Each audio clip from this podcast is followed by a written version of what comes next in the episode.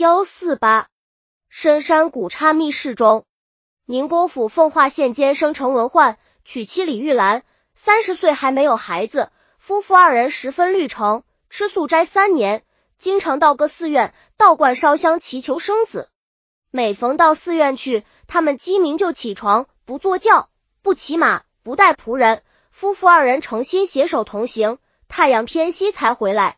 附近的寺院对他们夫妇三人的行动都十分熟悉。三月二十四日鸡鸣以后，月亮非常亮，夫妇沐浴以后，一大早就到庆云寺进香。这个寺院的僧人有一百多人，很是富足，田连阡陌，楼房高算连云。和尚大多淫欲旺盛，自缢胡为。这关早晨，伙头出来开出门，见文焕夫妇慢慢走来，连忙报告长老。起床迎接夫妇二人入寺，拜了佛祖，又参拜菩萨，请入方丈，用斋饭招待以后，去游览圣景藏经阁。夫妇疲倦，在方丈落座。文焕忽然觉得精神不爽，就伏在上睡觉。玉兰座位的旁边有个僧人叫如空，他看见玉兰花容月貌，楚楚动人，况尔文焕正在睡觉，就靠近调戏他。玉兰的性情本来坚贞刚烈，大骂道。秃子无知，我是什么样的人，竟敢如此大胆？因而惊醒了文焕，如空匆忙逃去。文焕问起缘故，玉兰说是才有一个秃驴见你疲倦睡觉，近前调戏，被我骂他几句，方才逃去。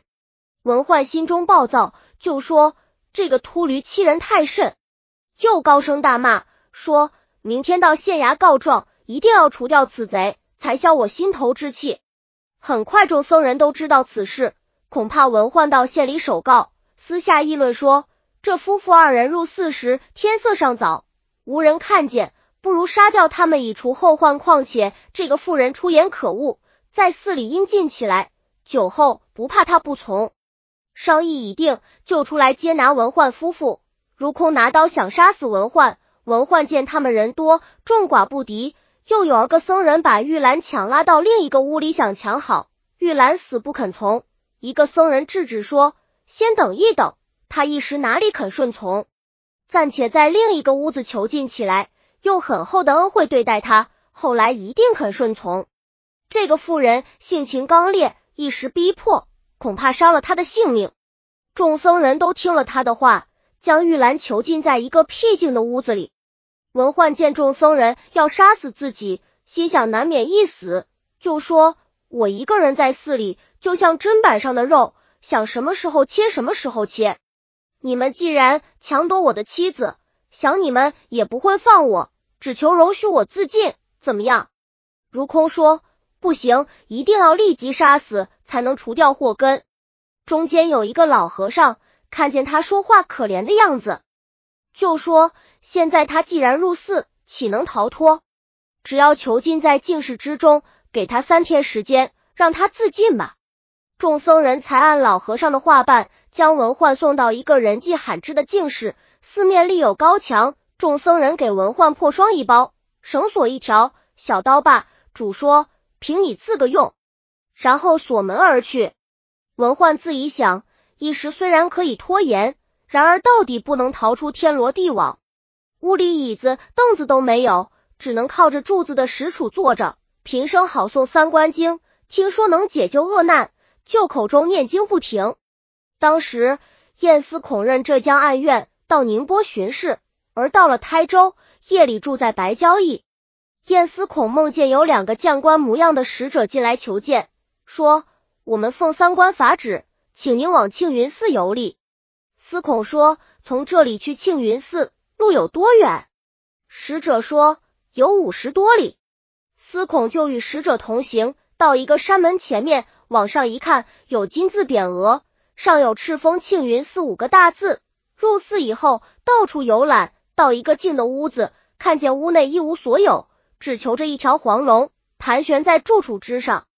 惊醒以后，就想梦很奇怪，内中必有缘故。第二天一早升堂，一成参见。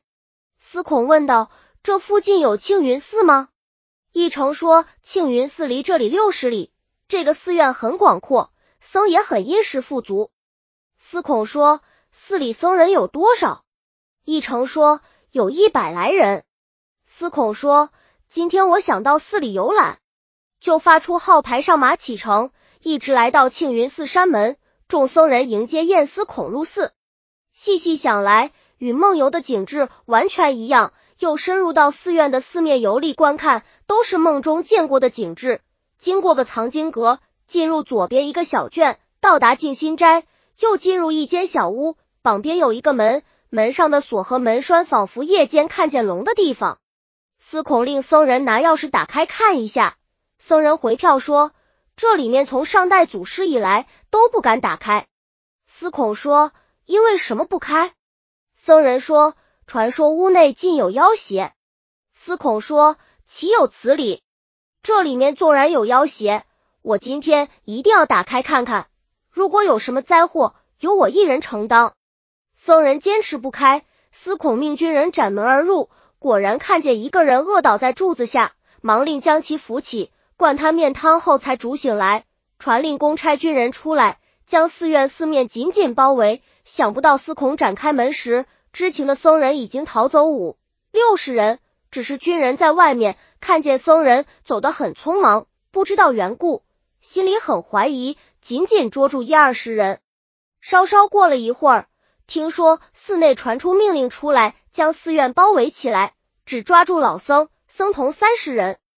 司孔给文焕酒肉，过了很久，文焕才能说话。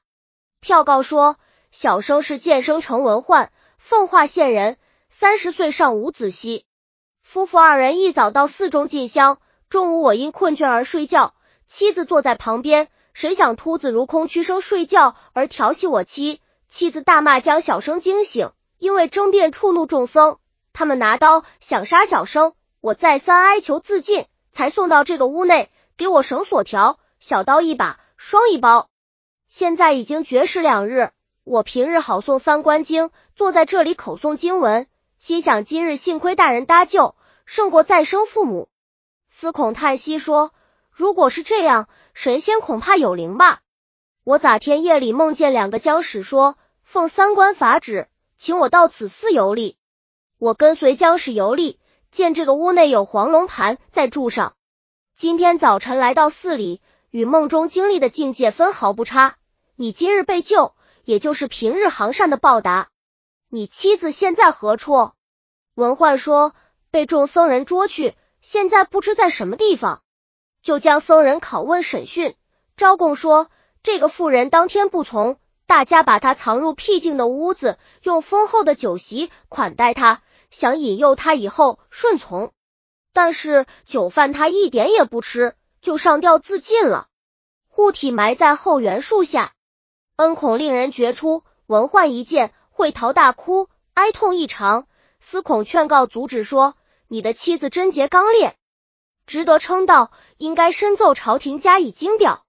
老僧僧童都丈八十，令其还俗；年轻力壮共同设谋的，不分首从，一一律处死。判决说，李氏自尽，保全了贞洁，应该赐予金表。劫空、如空等人逼好妇女，害死人命。”按律文应处枭首之刑，全寺的老幼僧人党同恶僧藏匿奸妃，处以杖刑令其还俗。寺院钱粮归官府使用。判决完毕，将劫空、如空等六十名僧人斩首示众，老幼僧人受完杖刑还俗回家。恩孔又责备文焕不该被妄言所迷惑，文焕唯唯谢罪，待寻令其领回尸体装埋葬。官府给棺材衣。在墓前建立牌坊，匾上写“贞烈淑女之墓”六个大字，又建庙按时祭祀。后来文焕入仕，官至侍郎之职。杨玉堂据《新捐国朝明宫神断详行公案》编写。本集已经播放完了，喜欢的话记得订阅专辑，关注主播主页，更多作品在等你哦。